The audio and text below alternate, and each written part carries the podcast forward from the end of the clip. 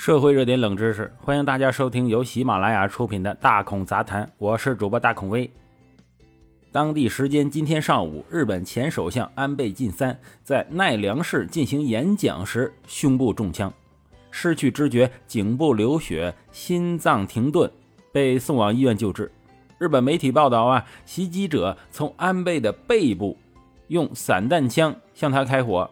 一名在现场报道安倍演说的日本放送协会的记者说：“当时他听见两声连续的枪响。”警方已逮捕枪击日本前首相的嫌疑人山上彻也。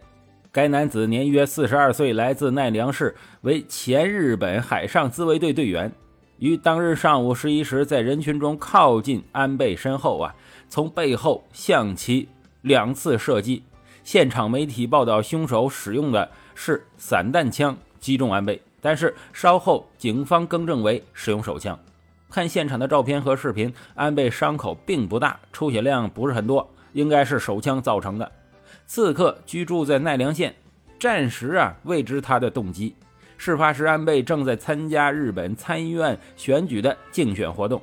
日本内阁官方长官松野博一证实，安倍晋三周五。哎，就是今天嘛，日本时间约早上十一点三十分受枪击。他又谴责事件，形容不论动机如何，这种残忍的行为都不能被容忍。日本放送协会引述目击者说，事发一刻，安倍正在发表演讲，一名男子走向他的身后，之后就传出枪声，第一声听起来像玩具枪啊，安倍没有倒下，之后就传出更大的响声，第二响更明显。他可以看见火花和冒起的白烟。美国驻日本大使伊曼纽尔发表声明，对事件表示震惊，为安倍呀、他的家庭和日本人祷告。安倍中枪后处于心肺停止状态，基本可以推断死亡了。这真是魔幻的一年，没想到2022年还会有刺杀政要并且成功的事件。我们简单回顾一下安倍的履历。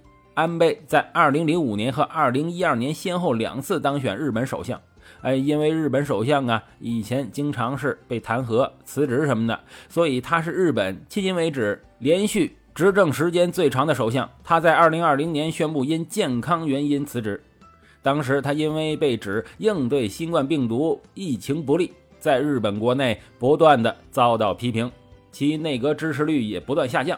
安倍是一名坚定的。保守派与民族主义者，他执政期间呢，通过激进的安倍经济学经济政策，以其刺激经济增长。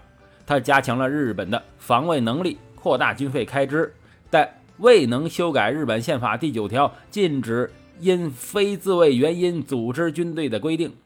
他在离任后偶然会谈论政治，包括今年三月吧，他评论俄乌战争的时候。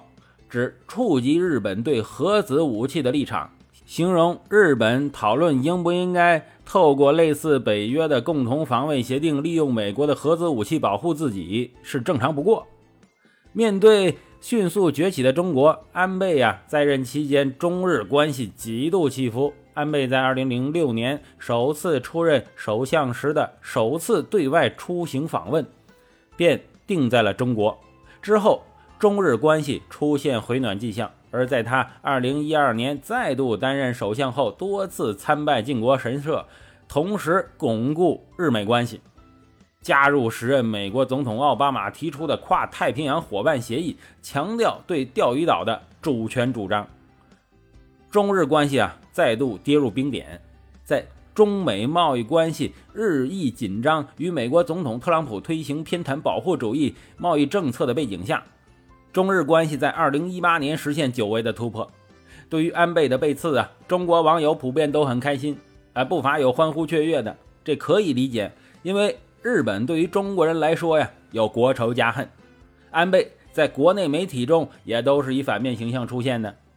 但一个前任首相的死对日本政局影响不大，对日本对华的态度影响那更是微乎其微。当年特朗普大家也骂过了。但是拜登上台之后，特别是挑起乌克兰冲突和对台湾问题大放厥词之后，网友对特朗普的态度也转变了。那朴槿惠呢，在部署萨德导弹之前啊，啊也那也是中国人的好朋友，所以呀，从中能看出网友对于政治是不大关心的，只是作为一种情绪的消遣，甚至爱国主义的啊情绪的宣泄。其实冷静下来想想，国家与国家之间只有利益，互利则和，争利则斗。每一个国家领导人思考的就是两个问题：第一是国民的支持，第二就是国家利益。所以，包括英国首相的辞职啊，对英国也没啥影响。变化是慢慢积累的，不会因为一个人的死掉或更换而巨变。好了，感谢收听本期的大孔杂谈，我是主播大孔威。喜欢的话，请订阅关注，咱们下回再见。